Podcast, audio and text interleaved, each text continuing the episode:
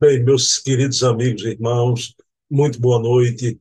Sejam bem-vindos ao programa Bezerra de Menezes, o Kardec brasileiro, que sempre acontece todo domingo às 20 horas, conversando aqui com Luciano Clay, entrevistador, biógrafo de Bezerra, um programa imperdível. Na noite de hoje, como sempre acontece, revelações, novidades sobre a vida e a obra de Bezerra de Menezes. Mas eu quero perpassar para vocês os programas da semana do nosso canal. Na terça-feira teremos o programa Hermínio C. Miranda, o grande escriba, com a filha do Hermínio conversando conosco aqui, Ana Maria Chiarelli de Miranda, e retomando, depois dos cinco episódios e o seminário completo, que o nosso canal apresentou aqui de forma histórica, inédita para o movimento espírita. Voltaremos aos programas sobre uma obra, sobre uma passagem de um título do querido Hermínio e as histórias da vida de Hermínio com Ana Maria, terça-feira, 20 horas. Na quarta-feira teremos aqui o programa Resenha Literária com Silvio Mariano, pesquisador, documentarista espírita, é um programa que é uma resenha literária, que trazemos livros aqui à guisa de indicação, duas obras sempre por noite. Na quinta-feira, teremos o programa O Metro que Melhor Mediu Kardec, que é sobre a obra e a vida de Herculano Pires, o maior filósofo espírita brasileiro, conversando com sua filha Luísa Pires. Quatro programas semanais, o de Bezerra hoje, na terça o de Hermínio C. Miranda, na quarta, resenha literária e na quinta, o programa sobre Herculano. Temos os programas mensais. No primeiro sábado, temos Leon Denis, o apóstolo do Espiritismo, conversando aqui com Charles Kemp, presidente da Federação Espírita Francesa, sobre Leon Denis. No segundo sábado, o programa Memórias e Reflexões, com César Perry de Carvalho, trazendo aqui as suas memórias e também páginas memoráveis do movimento espírita brasileiro. Ele, César Perry, que conheceu o movimento espírita por dentro. No terceiro sábado, às 20 horas, com Adair Ribeiro, curador do Museu Acol, Allan Kardec Online, teremos o programa Portfólio Fontes Primárias, que são as fontes primárias da época de Kardec, documentos com a letra de Kardec, dos grandes iniciadores, aos médios de Kardec, Amélie Baudet, programa imperdível, não é? E para encerrar, no quarto sábado, temos aqui o programa Eco da Imprensa Espírita, com Leonardo Marmo Moreira, articulista de Reformador e de O Consolador. Conversamos aqui sobre o que sai na imprensa espírita do Brasil e do mundo, né? E o eco da imprensa espírita, com acento no E, com CH, Echo, o eco da imprensa espírita, em homenagem ao patrono desse nosso programa com Marmo, Luiz Olímpio Teles de Menezes, que fundou o primeiro órgão da imprensa espírita do Brasil, o Eco da Lentúmulo, com acento no E e com CH. Pessoal, está aí. Oito programas à disposição de vocês. Mas vamos começar o programa com o Clay, que já está aqui juntinho de mim. Vamos elevar o pensamento a Deus, agradecer por mais essa oportunidade de invadir a vida do Bezerra de Menezes, conhecer os faustos da sua passagem na Terra, a sua família, e no momento presente, a sua primeira esposa, Cândida, o seu clã familiar, os primeiros filhos, um programa internecedor pedindo permissão a Jesus, a quem tudo devemos, iniciamos o nosso programa da noite de hoje. Pessoal, sem mais delongas, deixa eu colocar aqui o Clay na tela. Bem, meus queridos amigos e irmãos, já estamos aqui com Luciano Klein, esse grande historiador. Luciano, tudo bom? E já vou mandando uma pergunta. Como é? Fico do lado da princesa dos Solimões ou não? Evidentemente, né? Claro. Tudo em paz, meu irmão. Eu conversava com você antes, sempre nós estamos batendo um papo, e já, tô, já estou tão bem acostumado, né, para não dizer mal acostumado, com essa nossa reunião dominical, essa convivência fraterna, que na presente jornada, que eu não sei quando você vier me desconvidar, né, suspender o programa, por não me suportar mais, como é que nós vamos ficar por aqui? É uma alegria imensa, querido, brincadeiras à parte, participar com você dessa conversa tão enriquecedora né, para todos nós, para mim também, porque sempre estou aprendendo algo sobre o Dr. Bezerra, porque são anos de pesquisa e às vezes as perguntas que você faz, pontuais, você está destrinchando, de vez em quando evoca as lembranças da minha fase de pesquisa e mexe muito com o meu lado emocional quando eu tenho a oportunidade de assistir alguns trechos da nossa entrevista. Olha, agora eu só vou lhe desconvidar um dia, como eu falei na, na minha fala inicial, viu? Se seu time perder para outro time que é princesa dos Solimões, aí não tem condição de entrar para fazer o programa, que ele não vai ter cara, não vai ter cara de conversar aqui comigo. Por isso a princesa dos Solimões, é para quem não entendeu, né? O meu time aqui se refere ao ferroviário, né? já que infelizmente o seu, e eu lamento, porque quero muito bem ao Santa Cruz, né? time tradicional, já não vai continuar na Série D de dado né, do nosso campeonato. Mas um time aí que vai se reerguer, com certeza. Né? Eu ainda continuo acreditando, com o nome desse, com a tradição dessa, o time vai chegar lá, meu filho. Mas falando sério, foi um funeral aqui no Recife, e, e a gente brinca, mas no primeiro momento, eu me lembro do, do meu clã familiar todo, né? desde o meu avô lá atrás. E, na verdade, Luciano, dá uma tristeza imensa. Essa que é a verdade. Não, não é porque eu sou espírita que eu fico a parte disso, não. Eu fico muito triste. Uma tragédia, uma torcida linda dessa que acontece, mas vamos lá. Vamos adiante. Sou ferrinho. Vai ser um tricolor subindo de série, né? Luciano, querido, sempre acontece no nosso programa, no início, eu te faço uma pergunta antes da gente atacar o tema sobre Bezerra de Menezes, né? Uma pergunta do movimento espírita. Luciano, a, a gente está vendo as notícias aí no mundo, né? Então, uma mudança impressionante. Esse mundo hoje, é que não é mais um mundo bipolar como era na Guerra Fria, é cada vez mais um mundo multipolar, né? então, mais a coisa da economia, do clima, da violência, né? no mundo inteiro. Né? Luciano, como é que você vê aquela passagem de João no Apocalipse, né? já que médios, videntes, profetas, né? no movimento espírita, vários espíritos como Emmanuel, o, o Manuel Flamengo de Miranda, através do Divaldo, né? falam dessa grande transição planetária. Aí eu pergunto ao historiador e ao expositor espírita, o estudioso da doutrina, Luciano, estamos vivendo os dias apocalípticos, como aventa o vidente Pátimos, João Evangelista?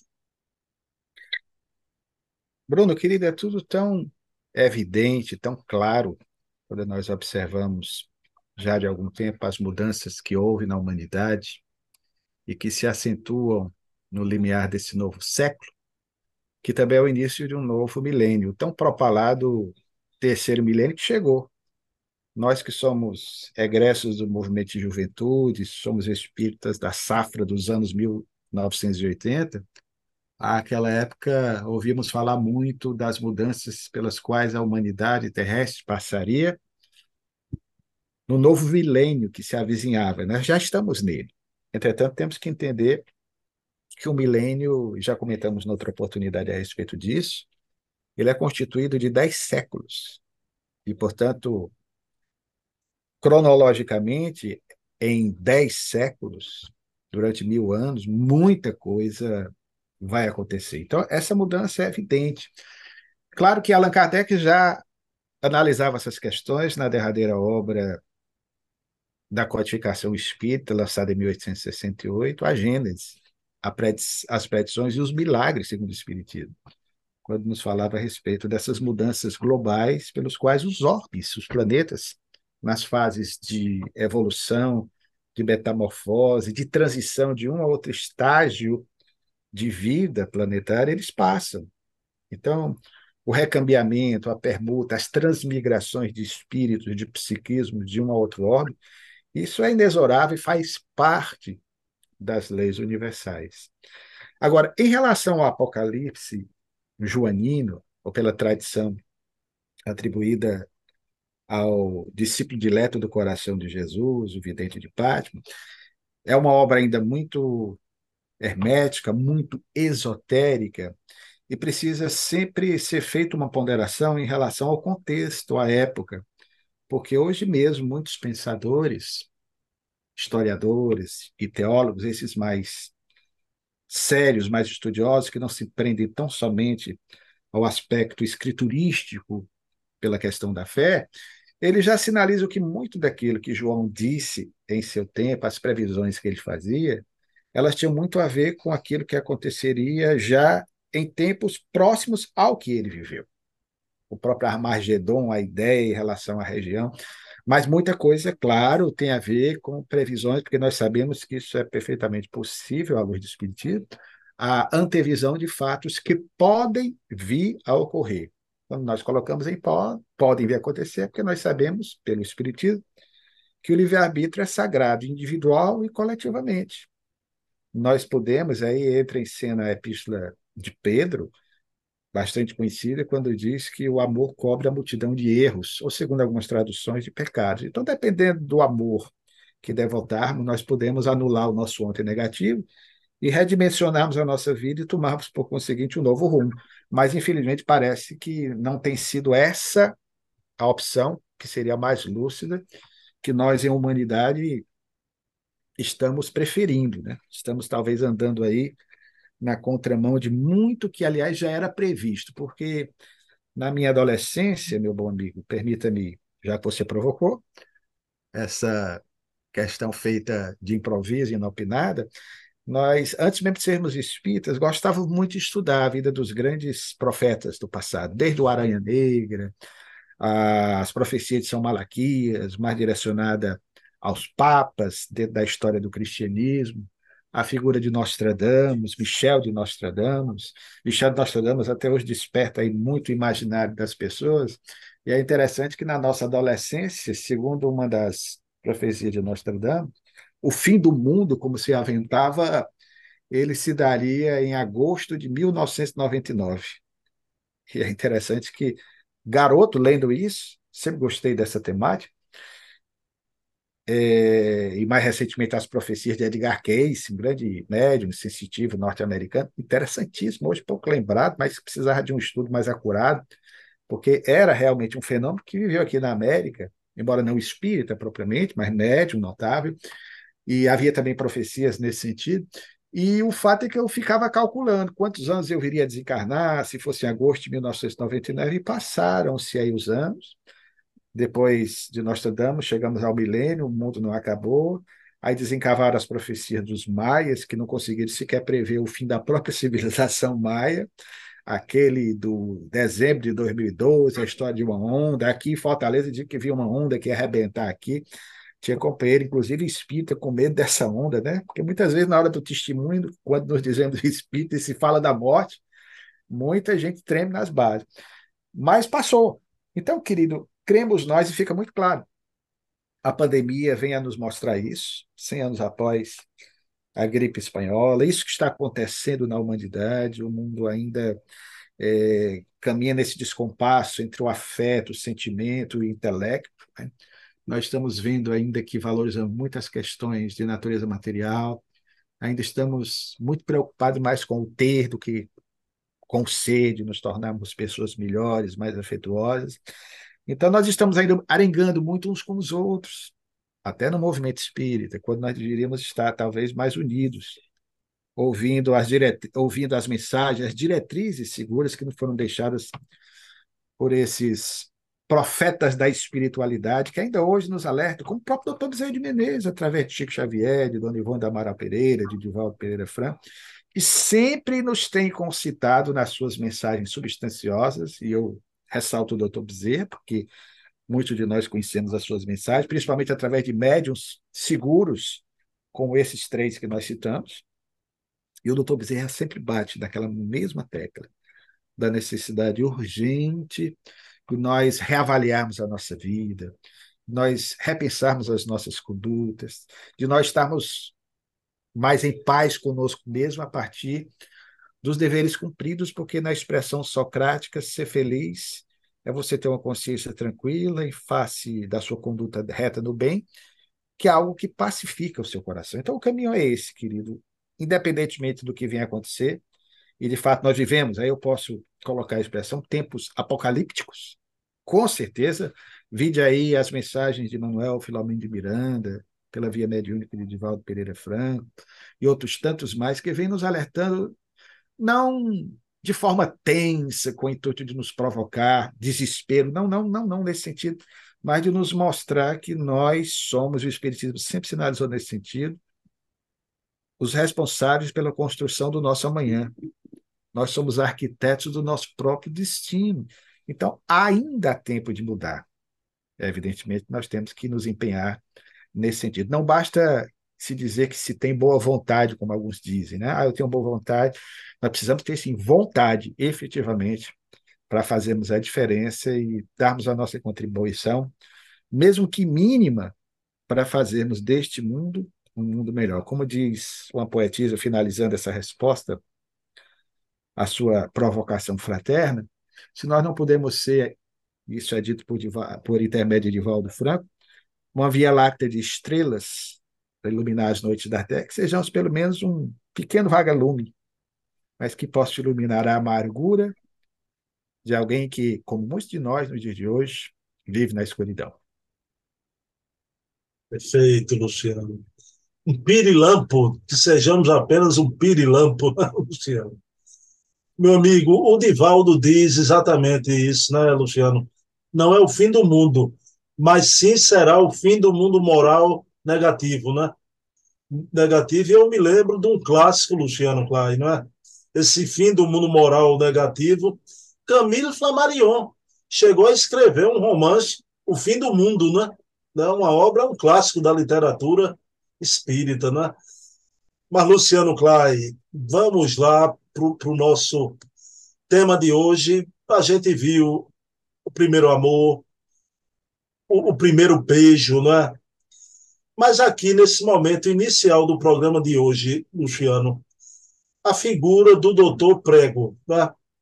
Francisco Gomes Alves de Matos Prego, que foi o pai de Dona Cândida, e parece que ele deixou uma marca muito forte em Campos dos Goitacazes, não é, Luciano? Mas aconteceu uma tragédia esse homem do doutor Prego vai desencarnar, Luciano, com 40 anos de idade. A dona Cândida era recém-nascida. Aí eu pedi a você, Luciano, para falar um pouco sobre esse pai que Dona Maria Cândida, infelizmente, não conheceu. Pois é, querida, eu fiquei pensando enquanto você, no seu preâmbulo aí da pergunta primeira sobre o nosso doutor Bezerra de Menezes, lembrava o programa anterior, já imaginou quando é que nós iríamos fazer um programa sobre o Dr. Bezerra de Menezes para falar do primeiro amor dele e do primeiro beijo do Dr. Bezerra de Menezes? é algo realmente que não dá para imaginar, né? Cenas de novelas, fica sempre aquela cena dos próximos capítulos. Eu fico até sensibilizado e falando isso com você, eu me emociono.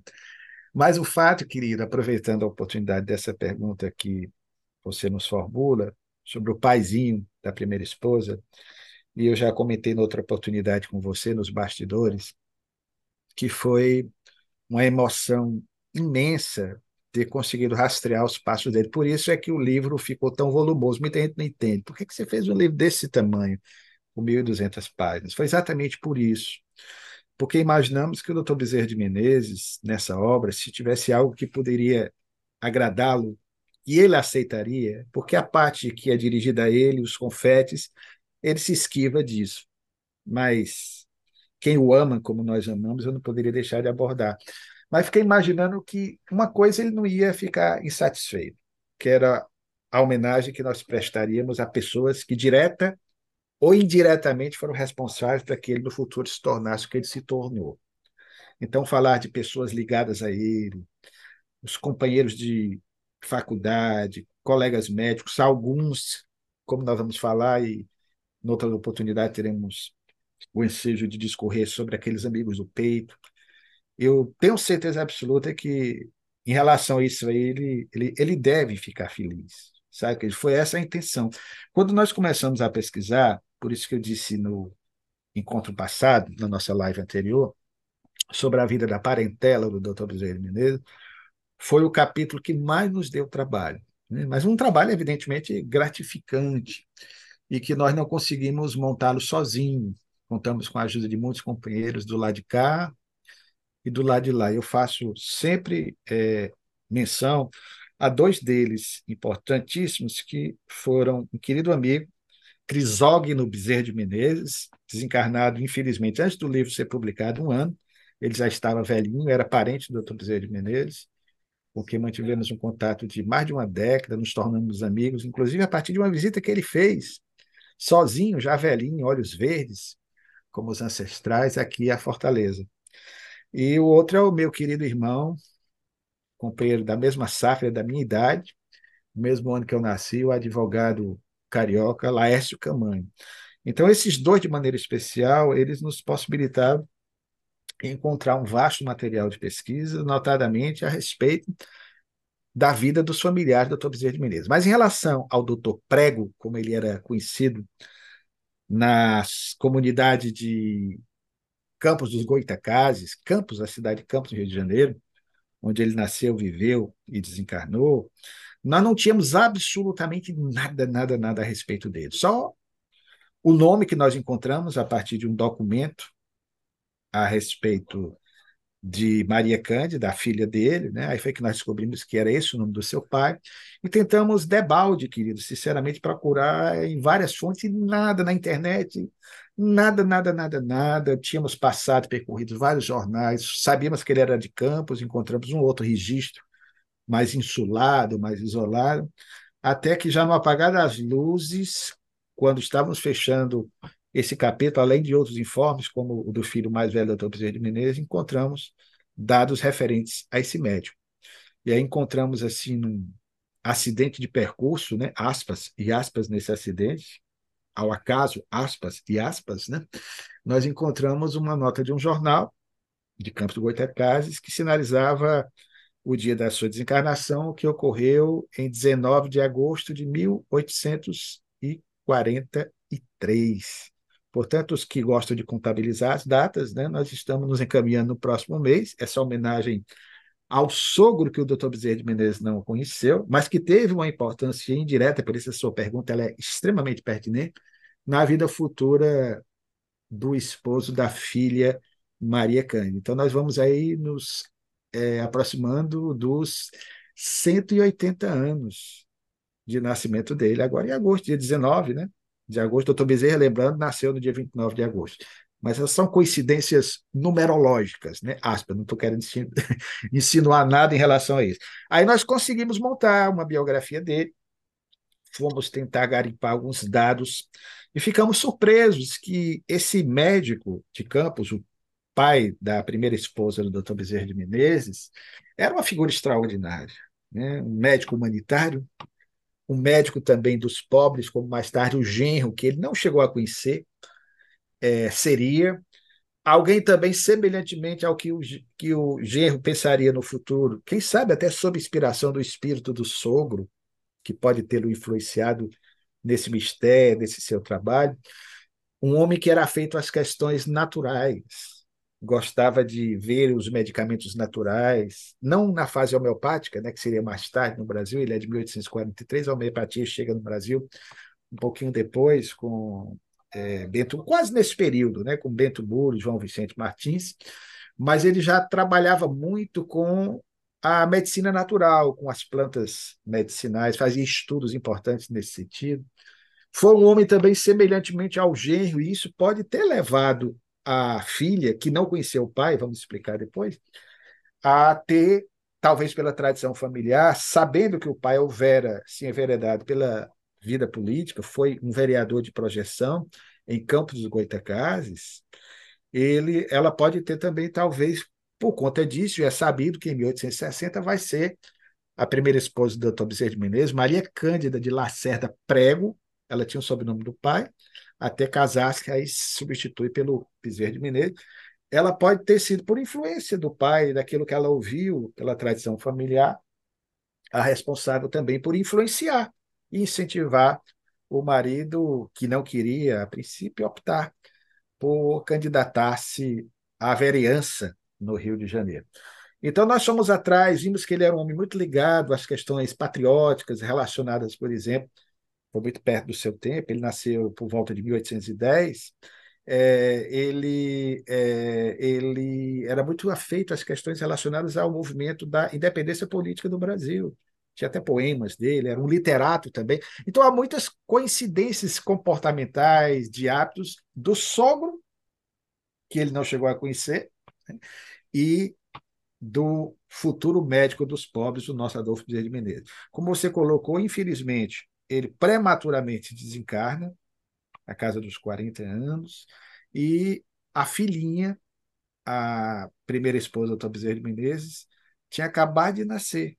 Ele tinha outro filho, homônimo, um rapaz que, inclusive, mais tarde cursará a faculdade de Direito em Santos, onde virá desencarnar. Tem até um fato curioso, mas vamos deixar aí para outro momento para conversar a respeito era o filho de mesmo nome, Francisco Matos Gomes Prego. E aí a Maria Cândida não teve a aventura de conhecer o paizinho, né? mas que pela herança da tradição familiar, naquilo que lhe foi passado pelas gerações, é, ela vai cultuar um pouco a memória paterna. E o mais interessante é que o pai desencarnando em 1843, cremos nós, o destino vai aprontar e vai permitir que a esposa do Dr. Prego, a dona Maria Machado, ela venha a se casar com o filho de um grande amigo dele, Mariano José Machado, sobre quem vamos falar oportunamente. Luciano, aí vai ter um casamento, né? Você falando sobre o doutor Prego, que desencarna aos 40 anos, tão jovem, e parece uma fatalidade do destino, a sua filhinha, mais jovem ainda, iria desencarnar, não é? Essa menina recém-nascida na época. Mas, Luciano, vem um casamento. Eu queria que você destacasse, porque foi uma figura importante, né? A figura do padrinho de casamento. E por que você dá um destaque tão especial na tua pesquisa sobre a certidão de casamento? Né? Por que esse destaque? Meu irmão, esse foi um dos primeiros documentos que nós obtivemos, numa época ainda em que nós não tínhamos tantas facilidades como hoje nós temos de compulsar, aspas, né, virtualmente pela internet, os escaninhos aí de muitas hemerotecas, de muitas bibliotecas.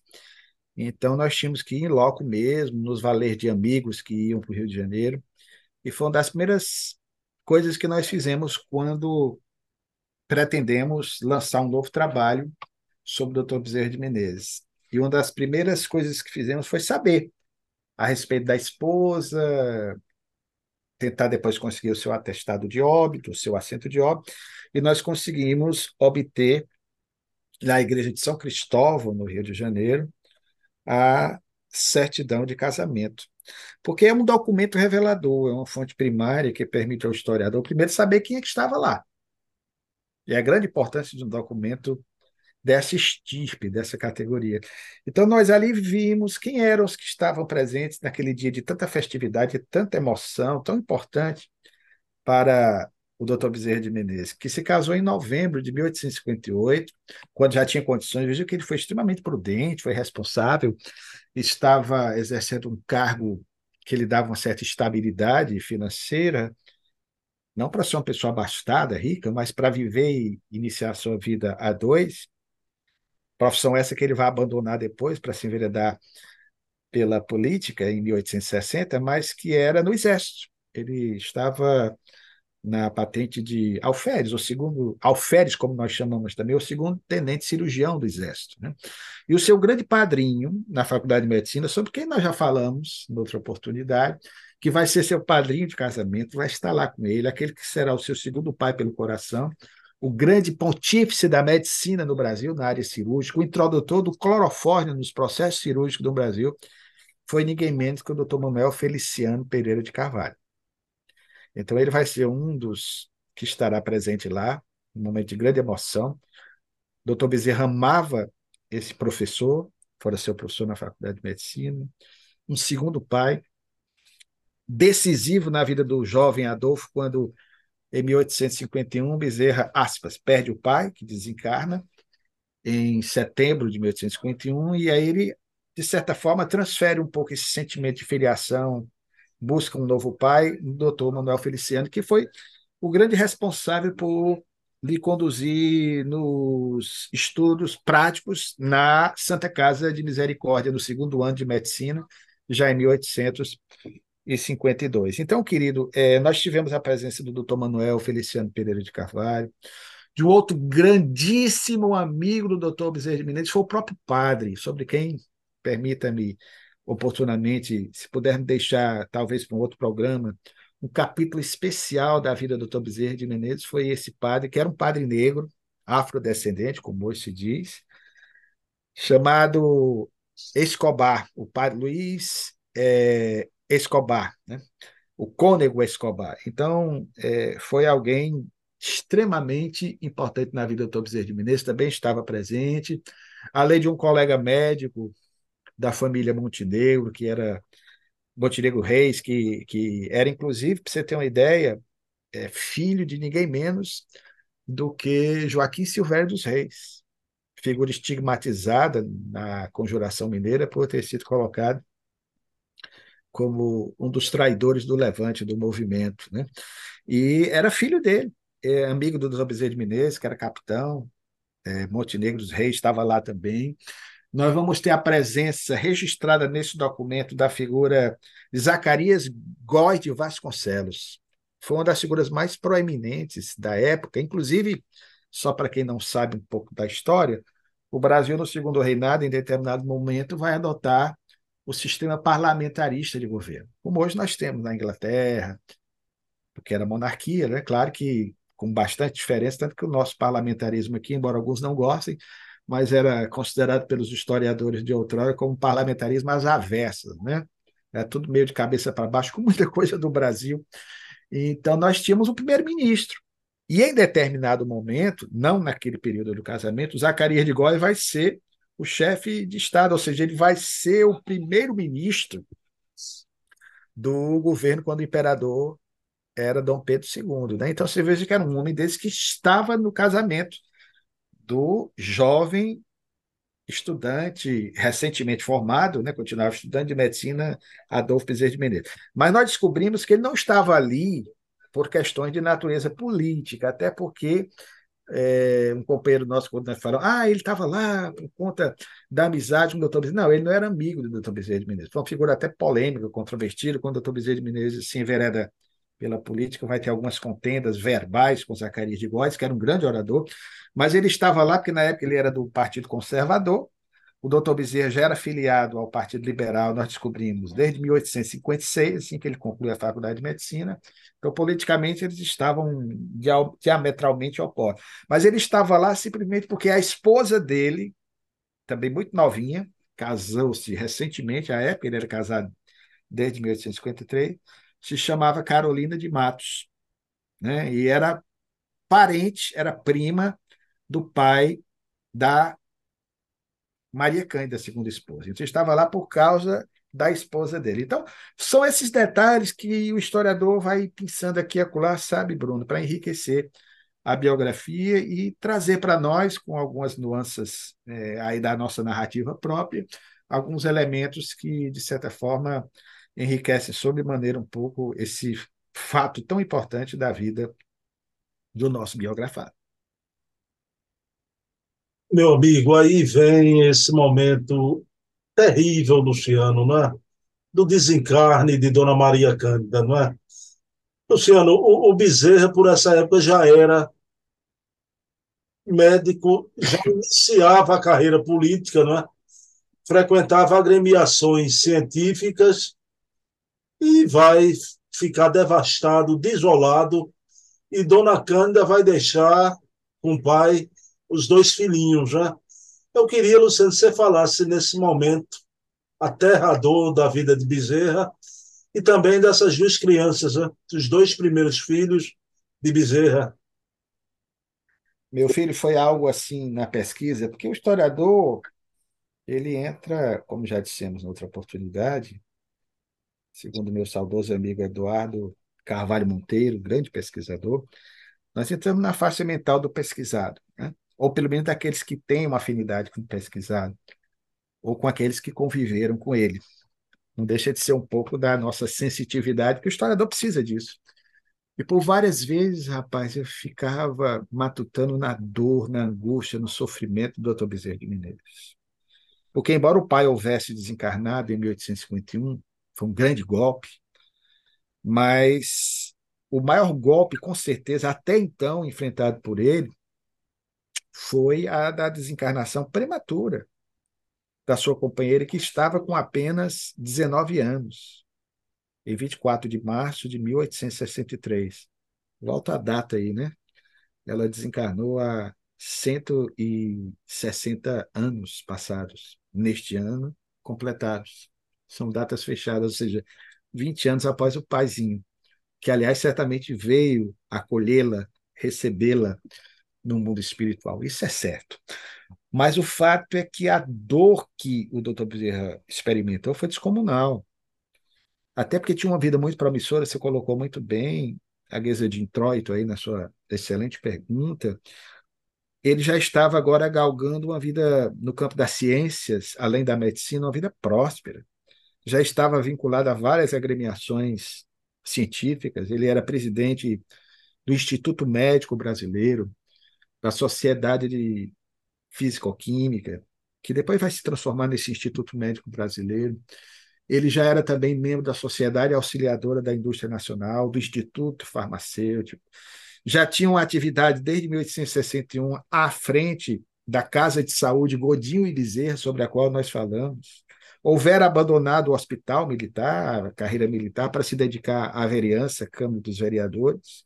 E naquela época, ao contrário de hoje, de repente quem possa estar nos ouvindo, não havia as facilidades, os benefícios dos cargos políticos dos nossos dias, mas pelo contrário, ele gastava mais com a política, aliás, foi uma das causas do seu empobrecimento, no futuro nós podemos falar a respeito disso, foi a sua dedicação à política, porque o que o sustentava, ele recebia apenas um parco auxílio, uma magra ajuda de custo para poder exercer o seu trabalho na Câmara dos Vereadores. O que o sustentava mesmo era o seu trabalho.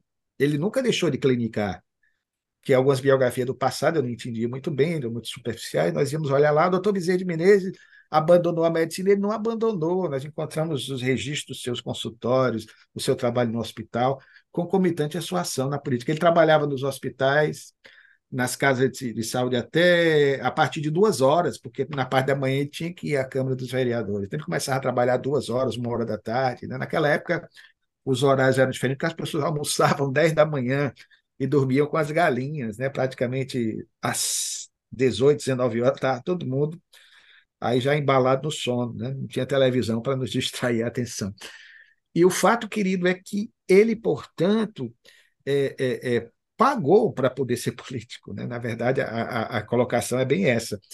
E ele continuou trabalhando, mas estava com uma vida assim, muito promissora, já se notabilizando como médico cirurgião, à frente desse hospital. Já estava morando, inclusive, na mesma rua do hospital com a companheira, na Rua da Saúde, numa casinha de número 158, que no assento de óbito nós encontramos. Foi onde ela veio a desencarnar. Então, ela, surpreendentemente, por uma bactéria que causa o tifo, mais tarde assim chamado, a febre tifoide, ela contrai essa enfermidade. Depois nós fomos pesquisar para entender um pouco tinha muito a ver também com a questão insalubre do Rio de Janeiro à época, as más condições de vida, de saneamento. Foi uma coisa que o doutor Bezerra de Menezes, aliás, trabalhou muito como médico higienista, algo relacionado à, à péssima qualidade da água que era absorvida.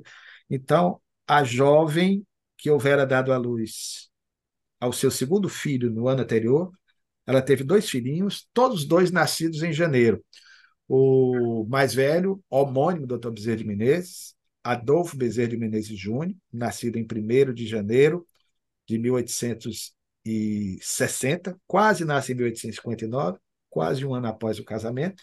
E o segundo desse primeiro relacionamento, o Antônio, nascido no dia 22 de janeiro de 1862. Portanto, estava com um aninho e praticamente dois, três meses quando a mãe veio a óbito. Então, ela contrai essa bactéria, a febre tifoide.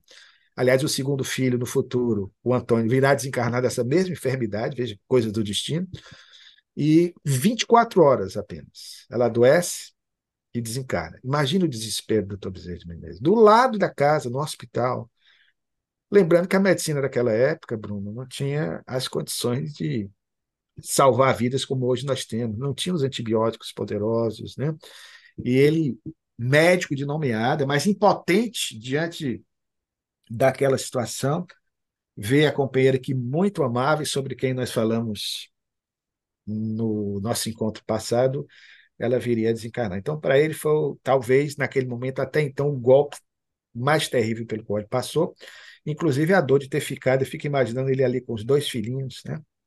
um de, de, de três aninhos completados, três aninhos, né? e o outro de um aninho e três meses. Né? É algo assim que é, foi, começou o seu calvário pessoal nesse aspecto, mas é, com a resiliência que ele era peculiar, ele vai suplantar isso logo, logo. Luciano Clay, o querido primeiro biógrafo lá, aliás, primeiro é o Presalindo, né? Eu falo da, da, do conhecimento da gente até então, dessa aí tua biografia, que é o Francisco Aquarone, né? Quando ele se refere naquele momento, o Bezerra, com, tomado por extrema melancolia.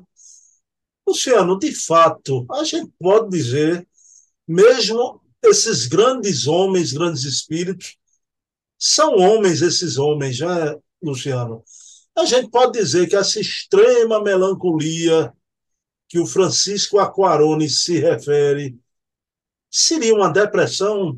O Bezerra teve seu momento de depressão, Luciano? Sem, sem sombra de dúvidas, querido. E, na verdade, quem descreve isso, o Aquarone, no seu excelente trabalho lançado na década de 1940 com o título de Bezerra de Menezes, o médico dos pobres, ele simplesmente colhe e romanceia, né, faz na sua narrativa envolvente muitas coisas das biografias do Dr. Bezerra de Menezes, aquilo que circulava nos jornais, e especialmente a do Presalino Lerissan, e especialmente a entrevista que o Dr. Bezerra de Menezes vai dar ao periódico Reformador em outubro de 1892, quando ele próprio indagado acerca das razões que o motivaram a tornar-se espírita, ele vai e evoca a lembrança desse fato da desencarnação da primeira esposa para mencionar que quando ela desencarna, ele fica literalmente prostrado. Né? Aquela vontade que muitos têm, a expressão de época era melancolia, não havia ainda a psicologia nem a psiquiatria, como mais tarde nós teríamos, era tudo ainda muito superficial em relação às questões relacionadas aos estudos da psique, do comportamento do homem.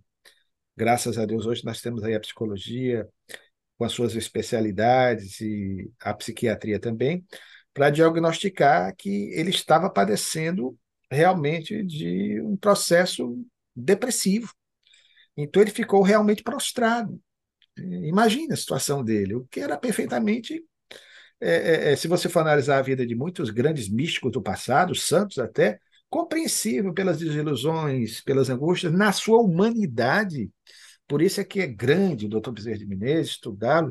Ele nunca se esquivou, e veja bem a coragem dele em dizer isso. Porque isso não foi falado pelo Aquarone, não. O Aquarone pegou, como todos os outros biólogos, ele próprio diz, mostrando a sua fragilidade naquele momento. Ele diz que ficou prostrado. Ele disse que praticamente se isula, se isola no quarto. Né? E, e qual pai não ficaria assim? Dois filhinhos pequenos, o amor da sua vida. Ele não casou por interesse.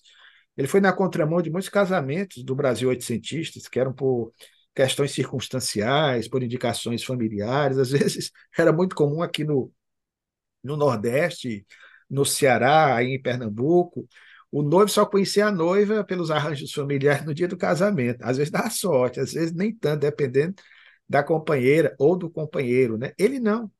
Foi uma opção feita. Inclusive, muitos dos seus familiares aqui se casavam assim, conheciam a noiva na hora. Né? Ele teve a oportunidade de, de, de, fazer a corte, a companheira, como nós vimos, né? e ele próprio descreve no romance. Então, casou por amor. Casou por amor. Então foi um golpe muito doloroso e não tinha como. Então é belo isso dele também dizer, olha, ele não pode dizer que estava no quadro depressivo, mas se fosse hoje ele diria, oh, eu tive um quadro de depressão, um momento assim de muita dor por conta da separação da sua mãe. E você que, que, que há um ano, querido, passou por essa experiência de ver ah, o, que a Ceissa não fique com ciúme, né? O grande amor da sua vida, que foi a sua mãezinha, retornar ao mundo espiritual, eu me lembro da, da dor pela qual você passou, né? E, e, e, e outras tantas pessoas que passam por, por, esse problema, né? Da separação momentânea de um ente amado.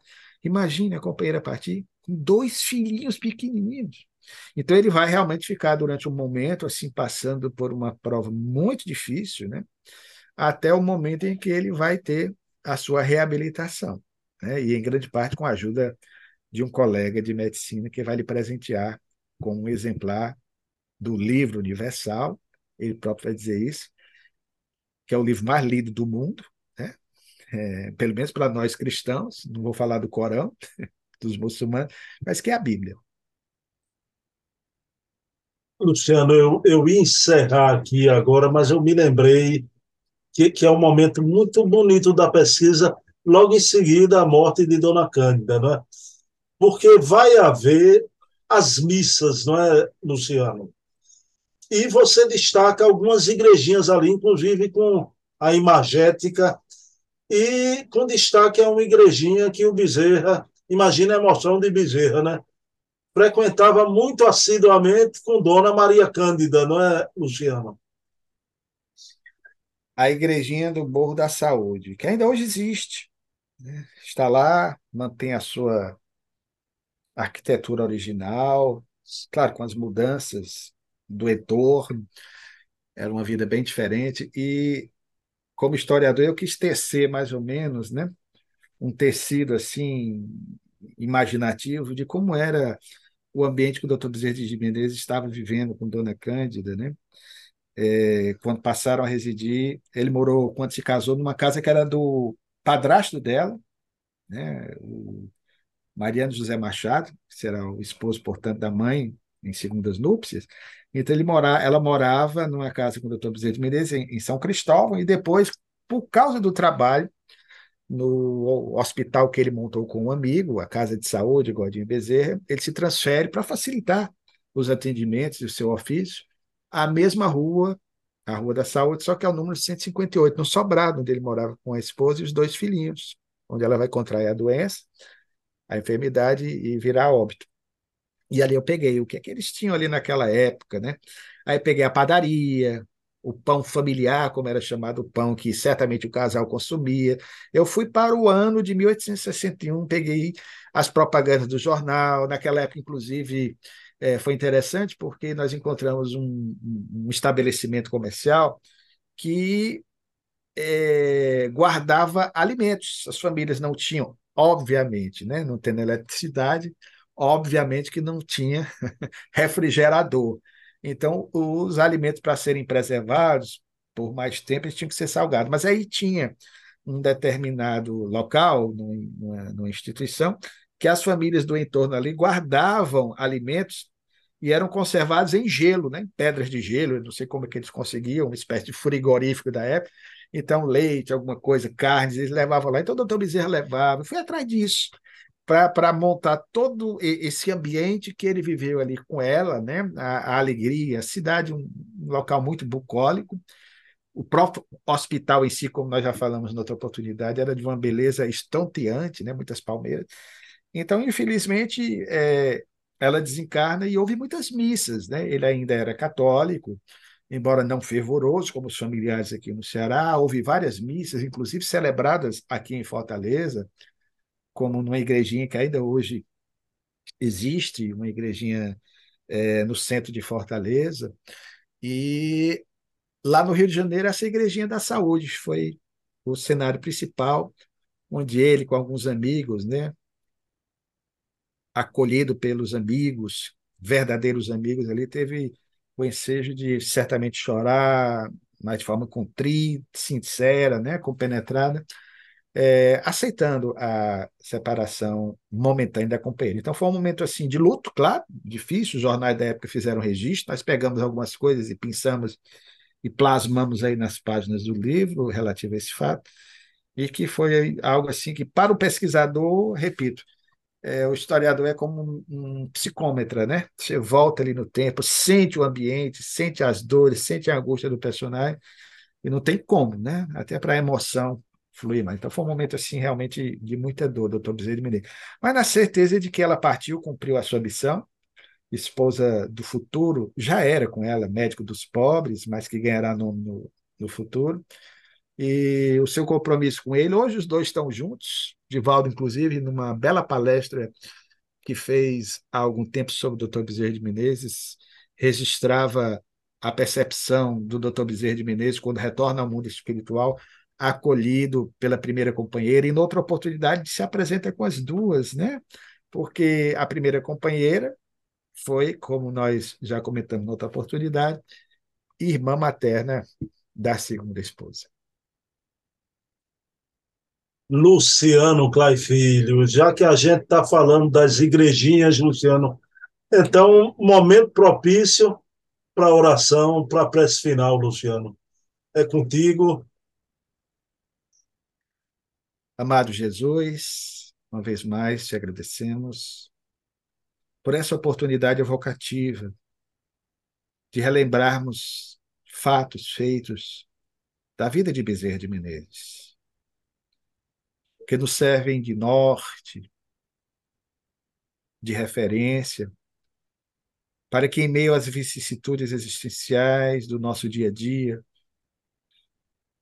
nesse orbe em evidente transição, por certo, para um mundo melhor, que nós possamos, portanto, nos mirar nesses exemplos nobilitantes para prosseguirmos na nossa escalada evolutiva.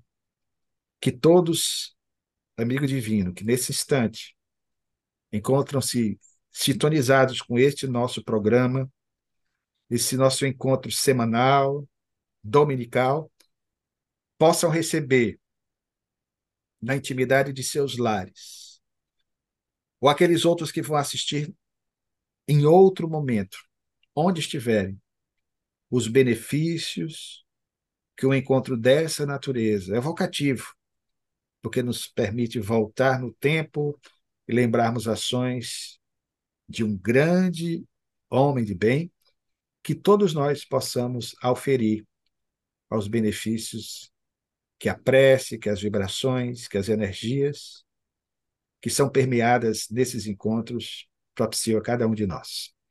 Abençoa nosso irmão Bruno, esse amigo tão amado, para que possa continuar nas suas atividades, divulgando, através desses programas e outros tantos mais, o esforço sincero de divulgar a vida de grandes personalidades do movimento espírita brasileiro e mundial ser com ele, ser conosco, hoje e sempre que assim seja. E meus queridos irmãos, então domingo que vem, 20 horas, continuamos nessa saga, né? Essa saga maravilhosa do Dr. Bezerra. Quero dedicar esse programa à minha mãe, Eva. Essa semana, um ano da tua partida, mamãe. Luciano, você falou brincando, o amor da minha vida. São três já. Ceissa, minha esposa, minha mamãe, e ainda tem minha avó, Dona Irene, que se encontra no plano espiritual, dois amores lá e um do lado de cá, não é? Mas Luciana não podia ir embora também de prestar minhas condolências, né? Então, muita paz para sua esposa que essa semana desencarnou a sogra do Luciano Klein, né? O Luciano com muita calma moral, muita sustentação, né? Tá dando um apoio à esposa, então sua sogra, Luciano, esteja bem, viu? E eu vou dizer uma coisa: se fosse só o nome lindo, porque o nome é lindo, né? Princesa dos Solimões, eu ia torcer por, por esse time, né? Mas pela amizade com você, bom jogo com a princesa, viu? Que ganha o ferrinho, viu? Tá aqui na torcida pernambucana. Luciano. Te amo, irmão.